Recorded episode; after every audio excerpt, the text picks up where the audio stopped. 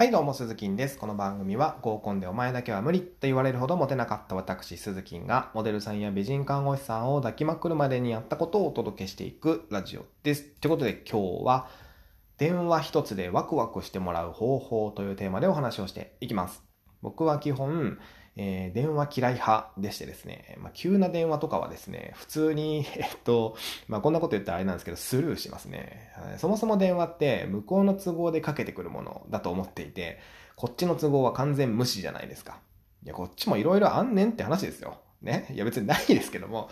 まあ、だからど、どうしてもね、こっちから電話しなきゃいけない時っていうのは、僕も先方の都合を考えて電話する時間を決めたりとかします。うん。えー、ただ、そんな僕もですよ、気になる女性の電話っていうのは、まあ、秒で出るわけですよ。いや嬉しいですからね、それね。トゥルルってなった瞬間に、はい、もしもしっつってね、出るわけです。で、今日はその電話の出方一つで相手をワクワクさせられるよって話をしようかなというふうに思っております。まあ通常ね、こう、プルルルルっと着信があれば、もしもしって出る人が多いと思うんですけども、このもしもしって、あの、意識して違う出方したこと、したことありますかね？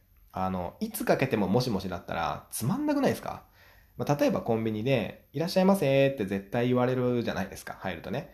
で、それってもう何も思わないし、基本スルーする人が多いかなと思うんですけども、でも、コンビニ入ってすぐですよ。コンビニ入ってすぐ、はい、僕ミッキー、ようこそ夢の国へみたいに言われたらですよ。何このコンビニ、やばってならないですかね？まあ、次に同じあのコンビニに行ったら、あの例えばまあホテルマンみたいな人ですがいてですよ。ホテルマンみたいな人がいてですよ。ようこそ天国に一番近いコンビニヘブンイレブンへみたいなこと言ってきたらですよ。もう明日もこのコンビニに来ようって思わないですかね。まあ、それと一緒で、あの、電話ですらエンターテインメントになるわけですよ。僕がよく使っていたのは、彼女から電話がかかってきたらですよ。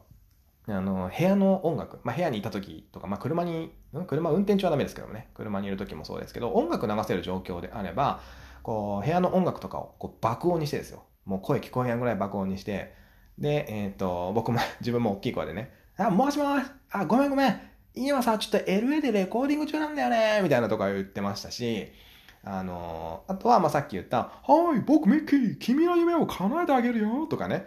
まあ、これから電話して留守電だった時、あの、留守電の時もあるじゃないですか。メッセージを残すんじゃなくてね、あの、歌ってました。留守電の時はね。うん。ど、どんな歌かはちょっとここでは言えないですけども。まあ、こんな感じで、まあ、何気ない日常ですら、意識すればエンターテインメントになるわけですよ。